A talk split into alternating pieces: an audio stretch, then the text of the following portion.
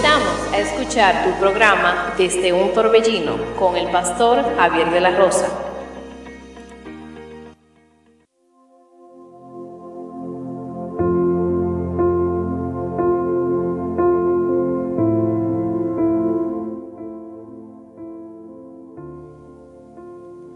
Bendiciones, queridos hermanos y amigos, que Dios le bendiga de una manera muy especial. Le queremos saludar a cada amigo, a cada hermano que nos acompaña en esta hermosa tarde. Usted está escuchando su emisora Radio Monte Carmelo y este es su programa desde un torbellino. Que Dios le bendiga en gran manera a cada persona que está conectada con nosotros por medio de nuestra estación de radio, Radio Monte Carmelo. Le habla su amigo y su hermano, el pastor Javier de la Rosa. Agradecido con el Señor por darnos esta gran oportunidad, este gran privilegio de poder estar conectado con cada uno de ustedes, para así poder compartir la grandiosa, maravillosa y poderosa palabra de Dios con cada persona que está con nosotros en esta hermosa tarde. Queremos saludar a cada amigo, a cada hermano que está conectado con nosotros desde la República Dominicana, también desde los Estados Unidos y también a cualquier persona que nos escucha desde Canadá. También saludamos a los hermanos y amigos que están conectados con nosotros por medio de las redes sociales. Saludamos a nuestro hermano Fausto Almonte, Kenny Abreu, que Dios bendiga a cada uno de esos hermanos que están conectado con nosotros en esta hermosa tarde. Hoy vamos a compartir, hermano, un mensaje de parte del Señor, un mensaje el cual creo que puede beneficiarnos, el cual yo creo que puede ayudarnos a cada uno de nosotros en un momento dado. Y vamos a estar hablando desde la historia de Josafat, desde Segunda de Crónicas, capítulo 20, y vamos a tomar la lectura desde el 1 al 12 Quiero que si usted conoce a un hermano, un amigo, un familiar, el cual usted quiere que se conecte y sea partícipe de este, de este mensaje, este es el momento para hacerlo. También usted mismo puede prepararse una tacita de té, café o chocolate, un jugo, lo que a usted le guste, para que pueda disfrutar este momento que vamos a estar compartiendo la palabra de Dios. Y vamos a ubicarnos en la Biblia, vamos a Segunda de Crónicas, capítulo 20, y vamos a tomar la lectura desde el 1 hasta el versículo 12. Segunda de Crónicas, capítulo 20, del 1 al 12. Cuando estemos ahí, leemos la palabra de Dios en el nombre poderoso de Jesús. Dice, pasadas estas cosas, aconteció que los hijos de Moab y de Amón, y con ellos otros de los amonitas, vinieron contra Josafar a la guerra. Y acudieron algunos y dieron aviso a Josafat diciendo, contra ti viene una gran multitud del otro lado del mar y de Siria, y he aquí están en Gesesón Tamar, que es en Gadid. Entonces él tuvo temor, y Josafat humilló su rostro para consultar a Jehová e hizo pregonar ayuno a toda Judá. Y se reunieron los de Judá para pedir socorro a Jehová y también de todas las ciudades de Judá vinieron a pedir ayuda a Jehová. Entonces Josafat se puso en pie en la asamblea de, de Judá y de Jerusalén, en la casa de Jehová, delante del atrio nuevo y dijo, Jehová Dios de nuestros padres, ¿no eres tú Dios en los cielos y tienes dominio sobre todas las sobre todos los reinos de las naciones? ¿No está en tu mano tal fuerza y poder que no hay quien te resista? Dios nuestro, ¿no echaste tú los moradores de esta tierra delante de tu pueblo Israel? Y la diste a la descendencia de Abraham, tu amigo, para siempre. Y ellos han habitado en ella y te han edificado en ella santuario a tu nombre, diciendo, Si mal viniera sobre nosotros o espada de castigo, o pestilencia, o hambre, nos presentaremos delante de esta casa y delante de ti, porque tu nombre está en esta casa. Y a causa de nuestras tribulaciones, clamaremos a ti, y tú nos oirás y salvarás. Ahora pues, he aquí los hijos de Amón y de Moab, y los del monte de Seir, a cuya tierra no quisiste que pasase Israel cuando venía a la tierra de Egipto, sino que se apartase de ellos y no los destruyese. He aquí ellos nos dan el pago viniendo a arrojarnos de la heredad que tú nos diste en posesión. Este es el texto clave, el versículo 12, preste la atención. Oh Dios nuestro, ¿no lo juzgarás tú? Porque en nosotros no hay fuerza contra tan grande multitud que viene contra nosotros. No sabemos qué hacer y a ti volvemos nuestros ojos. Repito esa última parte. No sabemos qué hacer y a ti volvemos nuestros ojos. Oremos. Padre, en el nombre poderoso de Jesús, te damos gracias, gloria y honra. Te adoramos Dios, te bendecimos, te exaltamos, te glorificamos. Padre, nos humillamos delante de su presencia reconociendo, Señor, nuestras incapacidades, nuestras debilidades.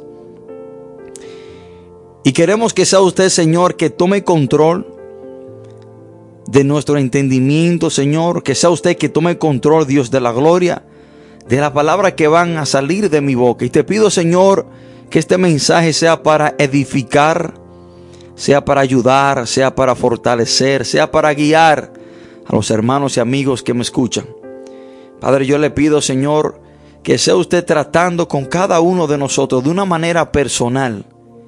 Y te pido, Espíritu Santo, Maestro nuestro, que nos ayude a entender esta su santa palabra. Padre, te lo pedimos en el nombre poderoso de Jesús. Amén y amén. Quiero compartir este mensaje bajo el título ¿Qué hacer cuando no sabemos qué hacer? ¿Qué hacer cuando no sabemos qué hacer? Y esto es una, una muy buena pregunta.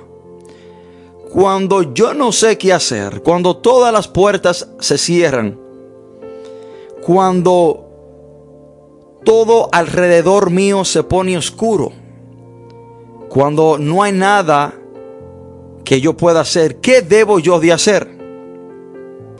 Una pregunta que cada uno de nosotros debemos de tener una respuesta para ella, porque vendrán momentos donde usted no sabrá qué hacer. Vendrán momentos que aunque usted quizás pida consejo a diferentes personas, esa persona quizás no tenga una respuesta o no le pueda decir qué es lo que usted debe de hacer. Hermanos, a nosotros nos han enseñado en diferentes situaciones, cuando hay momentos difíciles o momentos de em-, emergencia, Nuestra familia, seres queridos, nos han enseñado ciertas cosas que debemos de hacer. Por ejemplo, desde niño creciendo me enseñaron en los Estados Unidos que si había un fuego o una emergencia, tenía que llamar el 911. También a nosotros los dominicanos eh, se nos ha enseñado que el vaporú lo sana todo. Y cuando no sabemos qué hacer, muchas veces nuestros padres acudían al vaporú. Si te dolía la cabeza, úntate un poco de vaporú. Y creíamos que el vaporú lo resolvía todo, pero hay momentos y hay cosas, hermano, en las cuales en realidad no sabemos qué hacer. Pero ¿qué debemos hacer cuando no sabemos qué hacer? Segunda de Crónicas capítulo 20 es uno de los capítulos o el capítulo de este libro más conocido y del cual se ha predicado más. Porque explica cómo el Señor le da la victoria a todos lo que en él confían. Y vemos que contra el rey Josafar, contra el reino de Judá, el rey Josafat era el rey presente. Dice la palabra de Dios que vinieron tres reinos contra él, tres reyes. Y dice la palabra que vinieron el ejército de los moabitas, los amonitas y los sirios. Hermanos, podemos decir que era una batalla los Estados Unidos, China y Rusia contra la República Dominicana. Era imposible de que Judá ganara esta batalla. Judá podemos verla como la República Dominicana, un lugar pequeño, el cual quizás no tenía una gran fuerza de, de soldados, contra los Estados Unidos, contra China y contra Rusia. Era imposible que Judá pudiera ganar esta batalla. Y no está de menos que la palabra dice que Josafat se llenó de temor.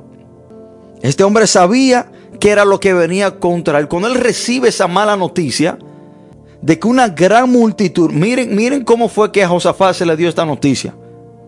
Y acudieron algunos y dieron aviso a Josafat diciendo, contra ti viene una gran multitud del otro lado del mar. Una gran multitud. No le dijeron que viene un ejército no le dijeron que venían diferentes reyes, sino una gran multitud. Entonces él tuvo temor. Hermano, no estaba de menos de que este hombre se llenara de temor. Él sabía que los ejércitos que venían contra él eran muchos. Él sabía que eran personas sanguinarias. Él sabía que venían a aplastar, a destruir la tierra, Judá. Él sabía todo lo que podía pasar. Y no está de más que este hombre se llenó de temor. Y dice la palabra de Dios, hermanos, en el versículo 12, dice la palabra que él mismo dice en su oración a Dios, no sabemos qué hacer. Este hombre reconoció, este hombre entendió que él no sabía qué hacer.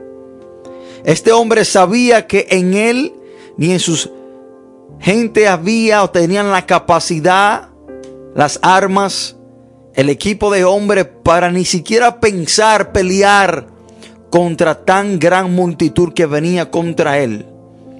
Y este hombre en realidad reconoció que él no sabía qué hacer. Él mismo lo dice en el versículo 12, no sabemos qué hacer.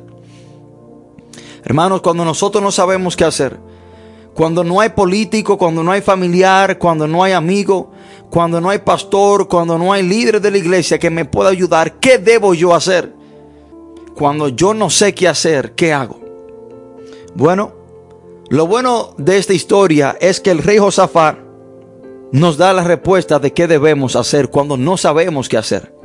Él termina diciendo en el versículo 12, y a ti volvemos nuestros ojos. Y a ti volvemos nuestros ojos.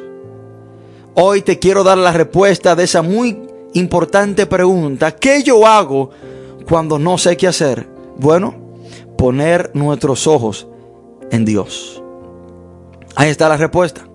Quizás usted estaba esperando una respuesta más compleja. Quizás usted estaba esperando una respuesta con mucha profundidad, pero lo que usted debe hacer y lo que yo debo hacer cuando no sé qué hacer es poner mi vista en el Señor. Josafat dijo, y a ti volvemos nuestros ojos. ¿Y qué significa poner nuestra vista en el Señor? ¿Qué significa volver nuestra vista a Dios? Bueno, eso significa confiar en Él. Eso significa enfocarnos en Él. Eso significa depender de Él. Eso significa buscar dirección en Él. Lo mejor que usted puede hacer cuando usted no sabe qué hacer es poner su vista en el Señor. Es usted enfocarse en el Señor. En nuestra vida vendrán tormentas, vendrán problemas. En nuestra vida se van a levantar olas contra nosotros. Pero en tales momentos lo que debemos hacer es poner nuestra vista en el Señor. Cuando nosotros nos trasladamos al Nuevo Testamento, cuando dice la palabra de Dios que Pedro vio a Jesús caminar sobre las aguas. Y dice la palabra de Dios que Pedro le pidió que le permitiera a él caminar sobre las aguas para ir donde el Señor. Y dice la palabra que había grandes olas y vientos. Pedro comenzó a caminar bien porque cuando él salió de la barca tenía su vista en el Señor. Pedro no sabía, hermano, cómo caminar sobre las aguas. Ningún hombre sabe, sabe cómo caminar sobre las aguas. Él no sabía lo que él tenía que hacer. Él solamente puso su vista en el Señor y dio un paso. Pero dice la palabra de Dios que cuando las olas eh, crecían y, quizás los vientos azotaban con más, con más, con más poder, él comenzó a quitar su vista del Señor y comenzó a hundirse. En medio de la tormenta, en medio de problemas y dificultades, tú tienes que poner tu vista en el Señor y no quitarla de Él. Porque vendrán momentos y situaciones donde quizás tú estás en un problema y va a empeorar. Y quizás el propósito por, por el cual el problema empeora es para que tú quites tu vista del Señor. Y aunque usted se vea en medio de la tormenta, nunca quite tu vista del Señor. Josafat reconoce que él no sabía qué hacer y lo que él hizo cuando no sabía qué hacer fue que él puso su vista en el Señor. ¿Qué usted hace cuando usted no sabe qué hacer? Se da el caso que muchos de nosotros, cuando no sabemos qué hacer, lo primero que hacemos es llamar a un familiar, es llamar a un hermano de la iglesia, es acudir a un político que nos ayude en ese problema, es acudir al síndico o confiar en cualquier líder político para que nos ayude en ese problema. Muchas veces cuando no sabemos qué hacer, lo primero que hacemos es pensar en cuál persona nos puede ayudar en medio de este problema. Y comenzamos a llamar personas. Comenzamos a tocar puertas, comenzamos a buscar ayuda en el hombre. Comenzamos, hermano, a nosotros mismos mover teclas y tratar nosotros de resolver el problema y nosotros buscamos qué hacer cuando no sabemos qué hacer. Y déjame decirte que eso no es lo correcto. Eso no es lo correcto. Hermanos, la palabra dice en Mateo 11:28, Jesús hablando, dice, venid a mí todo lo que estáis trabajados y cargados y yo os haré descansar. La parte clave para entender ese texto es venir a mí. Cuando usted se siente cargado, cuando usted no sabe qué hacer, cuando la carga que, que se ha puesto sobre su espalda es demasiada pesada para usted cargarle y cuando usted no sabe qué hacer, ¿qué usted hace? ¿A quién usted viene para recibir ayuda? Bueno, la palabra dice Jesús hablando, venid a mí. La palabra no dice, ve donde tu pastor, que él te hará descansar. La palabra no dice, ve donde tu mamá o tu, o tu padre, que él te hará descansar. Porque cuando se nos vienen problemas, hermanos, difíciles a nuestra vida, momentos donde en realidad tenemos nuestra mano atada, así como Josafat. Muchas, muchas veces comenzamos a enfocarnos en las personas que nos rodean y comenzamos a pensar, ¿quién me va a ayudar en este problema? Y venimos a esa persona y le comentamos nuestros problemas, porque nos hemos enfocado en esa persona. Pero Jesús dijo que debemos de venir a Él, enfocarnos en Él. Y des en cuenta que para usted llegar a un lugar tiene que poner su enfoque en ese lugar. Para usted caminar hacia una persona, usted tiene que estar viendo a esa persona. Por lo tanto, nuestro socorro y nuestra ayuda viene de parte del Señor cuando nos enfocamos en Él, cuando ponemos nuestra vista en Él. Pero muchas veces nosotros cometemos el grave error que comenzamos a llamar a personas, a líderes de la iglesia, hermanos de la iglesia, aún hasta el pastor. Hermano, el pastor no puede quitarte tu carga. Un diácono de la iglesia no puede quitarte tu carga. Jesús dice, vengan a mí, venid a mí, a mí, y yo os haré descansar. Tu descanso no proviene de nadie, sino de parte del Señor. Nadie te hará descansar, sino solamente el Señor. Debemos de tener esto muy claro en nuestra vida. Que cuando nosotros no sabemos qué hacer, lo que tenemos que hacer es poner nuestra vista en el Señor. Mi pregunta es, ¿qué harías tú en esta situación? Hermano, y no, no podemos pensar saberlo todo. Hay personas que han venido a mí a buscar consejo, de los cuales yo mismo no, sé, no sé qué decirle. Y solamente me toca decirle, varón o hermana, órele al Señor. Busque dirección en Dios. Porque nosotros como seres humanos, hermanos, no lo sabemos todo aunque usted sea un líder en la iglesia, aunque usted sea pastor, el pastor no lo sabe todo. Hay situaciones que personas han venido a mí a hablarme de su problema y a buscar eh, cierta consejería o ayuda. Y no me queda nada que decirle. Busca dirección en Dios. Órale al Señor. Porque en realidad ni yo mismo sé qué decirte. No podemos pensar, hermano, que nosotros lo sabemos todo.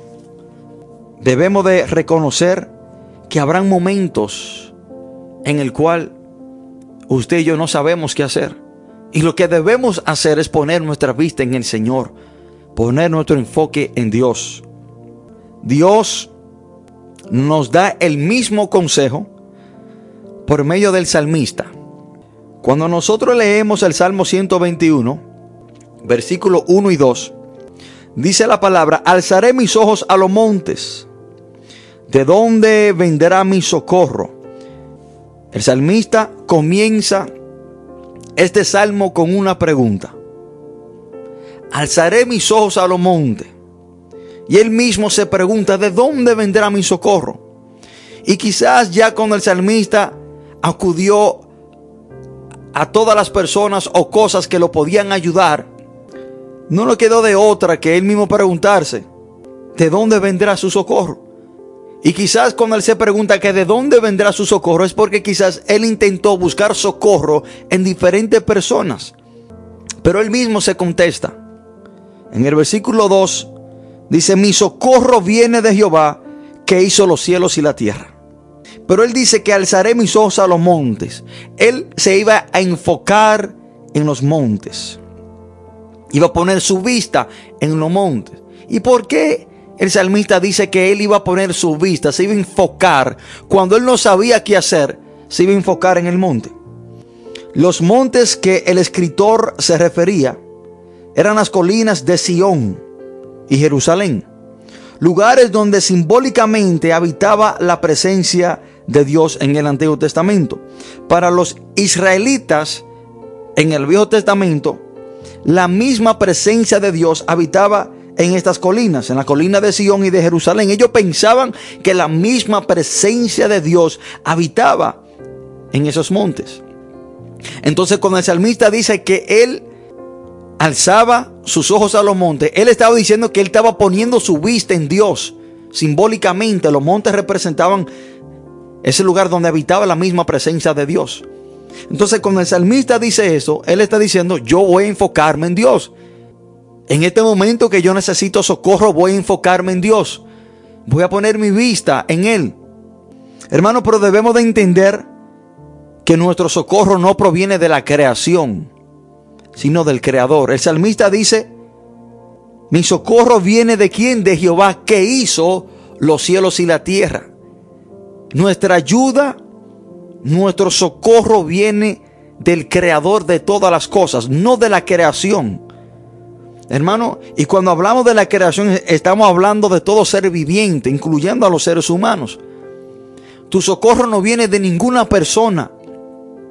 Tu socorro no puede venir de nadie, ni de un familiar, ni de un pastor, ni de un líder, ni de un predicador. Tu socorro viene de Jehová, que hizo los cielos y la tierra. Y cuando el salmista relata y recalca que él hizo los cielos y la tierra, está diciendo que para él no hay nada imposible. Si él creó los cielos y la tierra, Él tiene la capacidad, tiene el poder para ayudarte, para socorrerte. Muchas veces nosotros cometemos el grave error que cuando no sabemos qué hacer, acudimos a que el hombre nos ayude. Y se da el caso que muchas veces, hermano, lo sabe todo el mundo, todo el mundo y todos los hermanos de la iglesia están conscientes de su problema, porque usted en la iglesia pide oración, su vecino sabe su problema porque usted va y se lo comenta. Su pastor sabe su problema porque usted va y se lo comenta. Todo el mundo y toda su familia conoce su problema. Pero menos Dios. Nunca se tomó un tiempo para orar y poner su vista en el Señor. Su problema lo sabe todo el mundo menos Dios. Porque usted tuvo tiempo para explicárselo a todo el mundo, pero no tuvo tiempo para presentárselo a Dios en oración. Cuando usted no, sabe, no sepa qué hacer, Usted tiene que hacer lo mismo que hizo Josafar.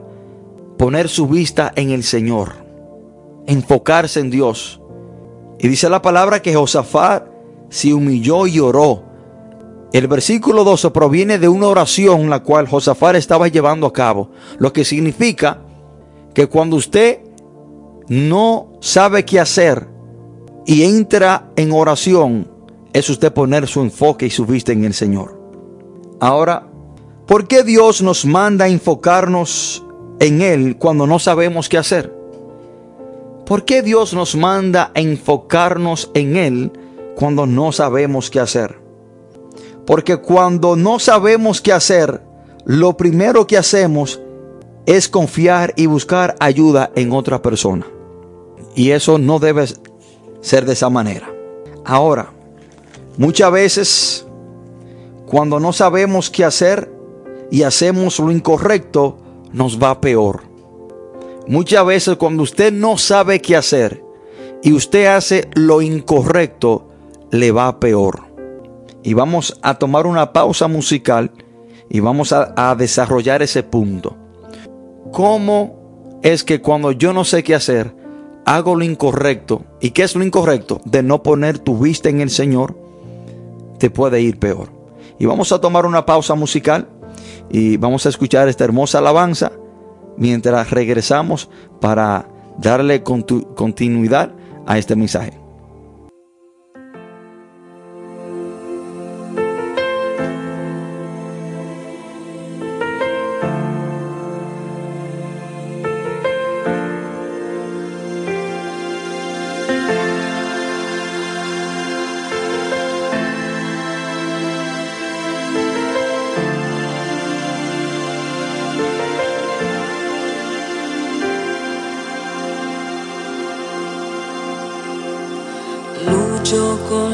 Voces que en mi mente dicen nada soy.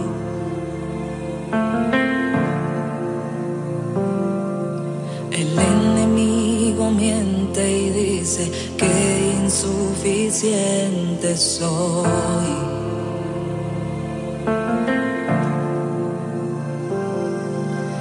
Me he caído y levantado, aún no sé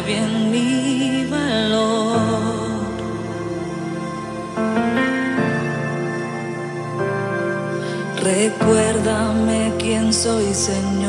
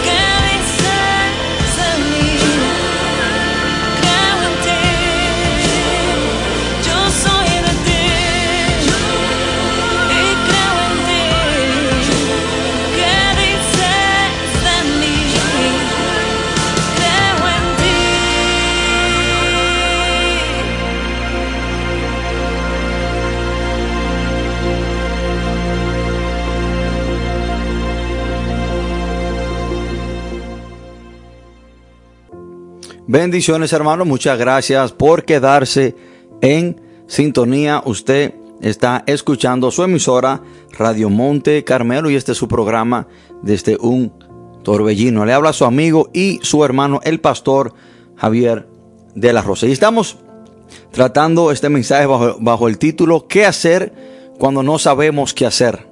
¿Qué hacer cuando no sabemos qué hacer? Y nos quedamos en el punto el cual quiero tratar, y es que cuando no sabemos qué hacer y hacemos lo incorrecto, nos va peor. Y quiero ilustrar ese punto por medio de la historia de la mujer del flujo de sangre. Ahora, cuando usted no sabe qué hacer y usted hace lo incorrecto, ¿y qué es lo incorrecto? Usted confiar en otra persona, usted poner su vista en otra persona que no sea Dios. Eso es lo incorrecto.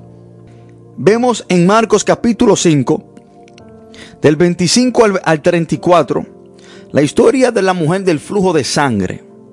Dice la palabra en el 25, pero una mujer que desde hacía 12 años padecía de flujo de sangre y había sufrido mucho de muchos médicos y gastaba todo lo que tenía y nada había aprovechado. Antes, escuchen esta parte, antes le iba peor. Literalmente, literalmente, la palabra dice que a esta mujer le iba peor. Esta mujer había puesto su vista en los doctores. Esta mujer había puesto su vista en los médicos, quizás hasta en los curanderos. Dice la palabra que esta mujer tenía 12 años sufriendo de un flujo de sangre. 12 años. Y cuando quizás esta mujer había ya hecho quizás todo tipo de remedio. Quizás cuando ella entendía que ya no sabía qué hacer, ella comenzó a confiar y puso su vista en los médicos. Y dice la palabra que gastó todo lo que tenía acudiendo a ellos. Ella había puesto su vista en el hombre, en lo que el médico podía hacer. Pero dice la palabra de Dios que nada le aprovechaba, antes le iba peor. Cuando tú haces lo incorrecto, cuando tú no sabes qué hacer, te irá peor.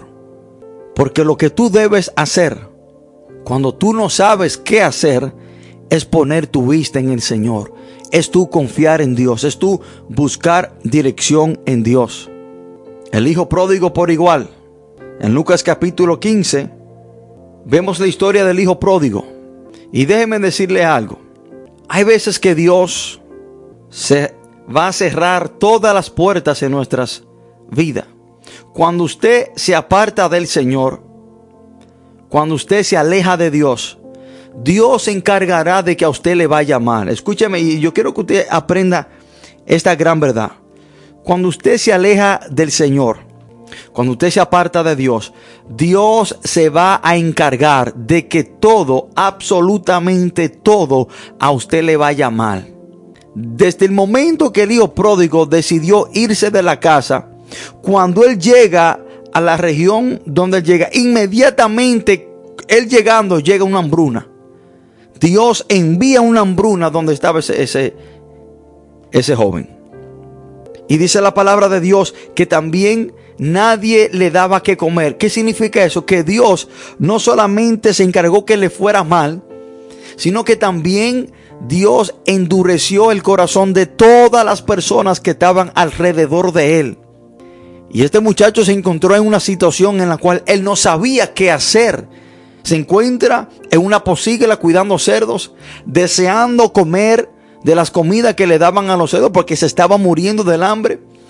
Pero cuando Dios prepara esa situación, cuando Dios se encarga de que todo le vaya mal, cuando Dios le endurece el corazón a todas las personas que le rodean, eran con el, era con el propósito de que Él pusiera su vista y su enfoque en Dios, en el Padre.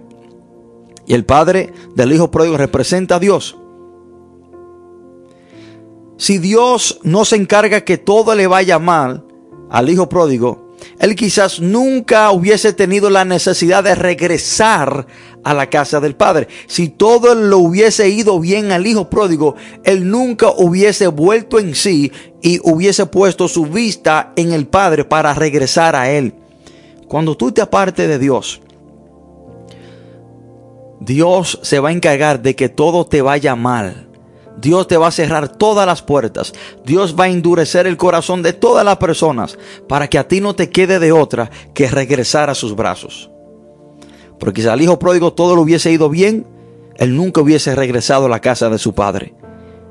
Y cuando el hijo pródigo no supo qué hacer, cuando nadie le daba de comer, cuando había una gran hambruna en ese sector y él no sabía qué hacer, ¿qué hizo él? Bueno, dice la palabra que él volvió en sí y dijo, pero en la casa de mi padre, hasta los jornaleros tienen abundancia de comida.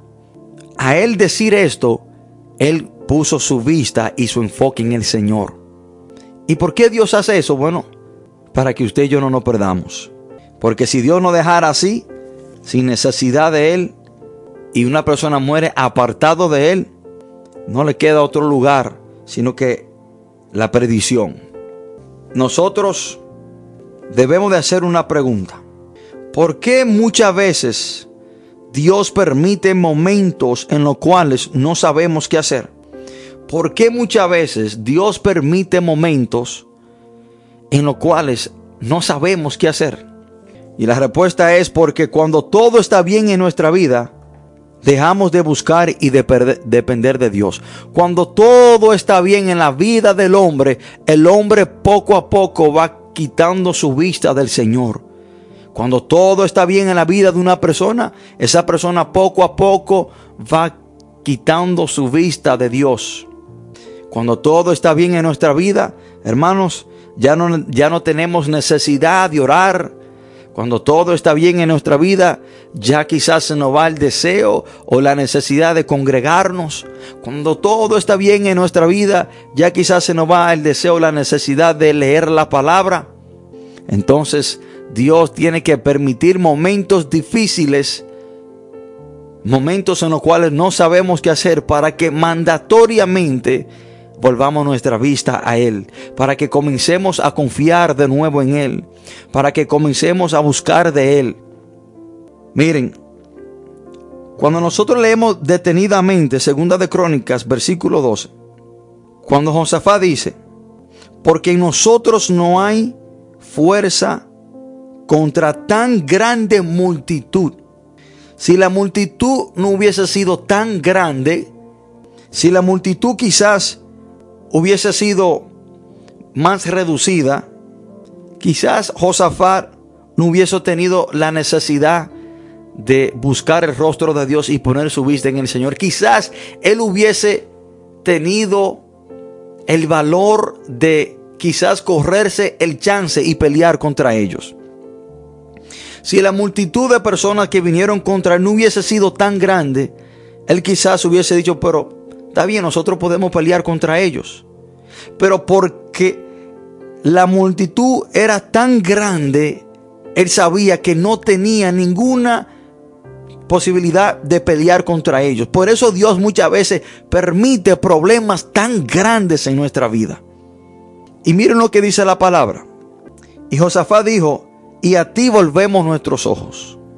Y a ti volvemos nuestros ojos ahí aparentemente, aunque la palabra no, no, lo registra textualmente, pero podemos analizar o podemos especular que en un momento Josafat había puesto su vista en su ejército. Cuando él dice, y a ti volvemos, volvemos, lo que significa que quizás en algún momento dado en esa situación, dentro de él, él quizás pensó que él podía pelear y quizás hizo cuenta de los hombres que tenía y quizás le vinieron quizás algunas dudas de, de si pelear contra esos reinos que venían contra él.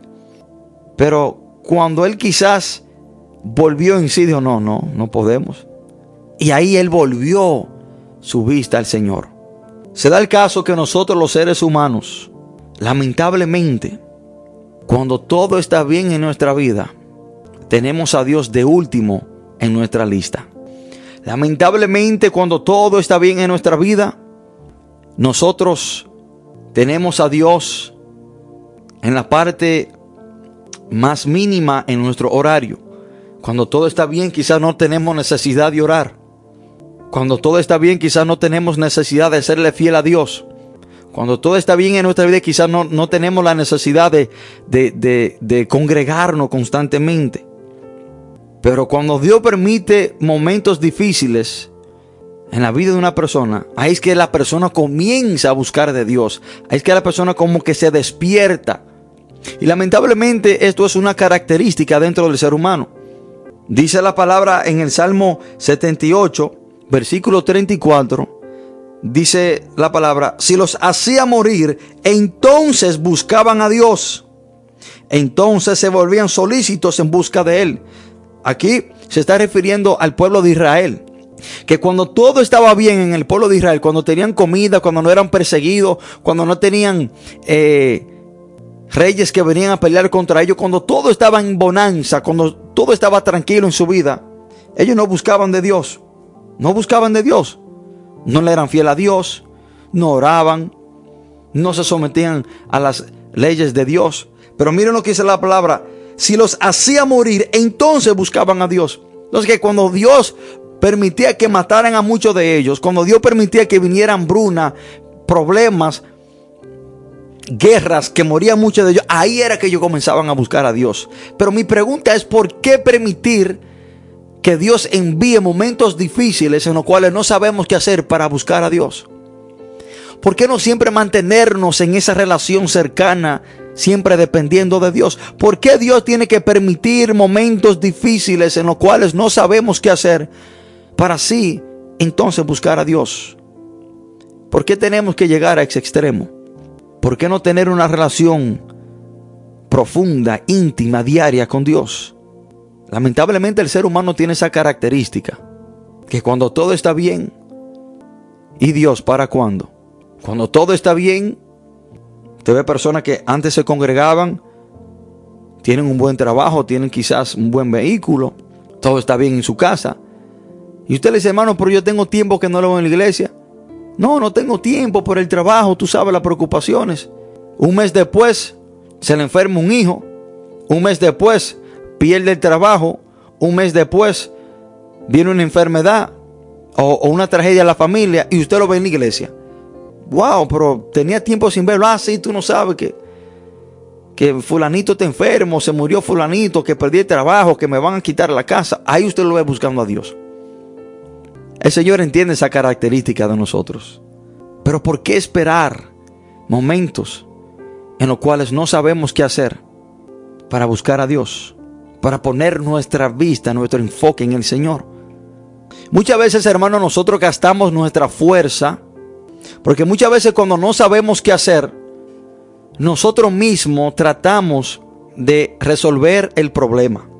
Cuando nosotros muchas veces no sabemos qué hacer, nosotros mismos tratamos de hacer algo. Y déjame decirte que estarás gastando tu fuerza y nada de lo que tú hagas cuando tú no sepas qué hacer te servirá para algo.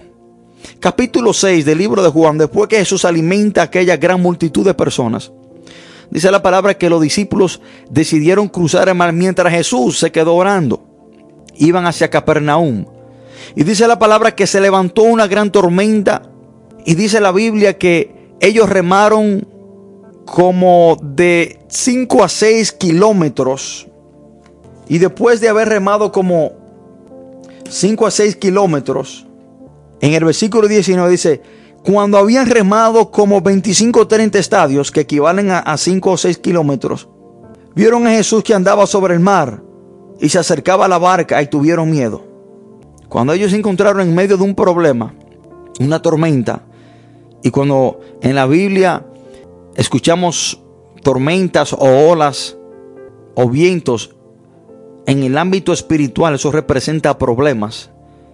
Cuando una persona está pasando por un problema, muchas veces, wow, estoy pasando por una tormenta. Cuando ellos estaban en medio de este problema, ellos intentaron salir con su propia fuerza.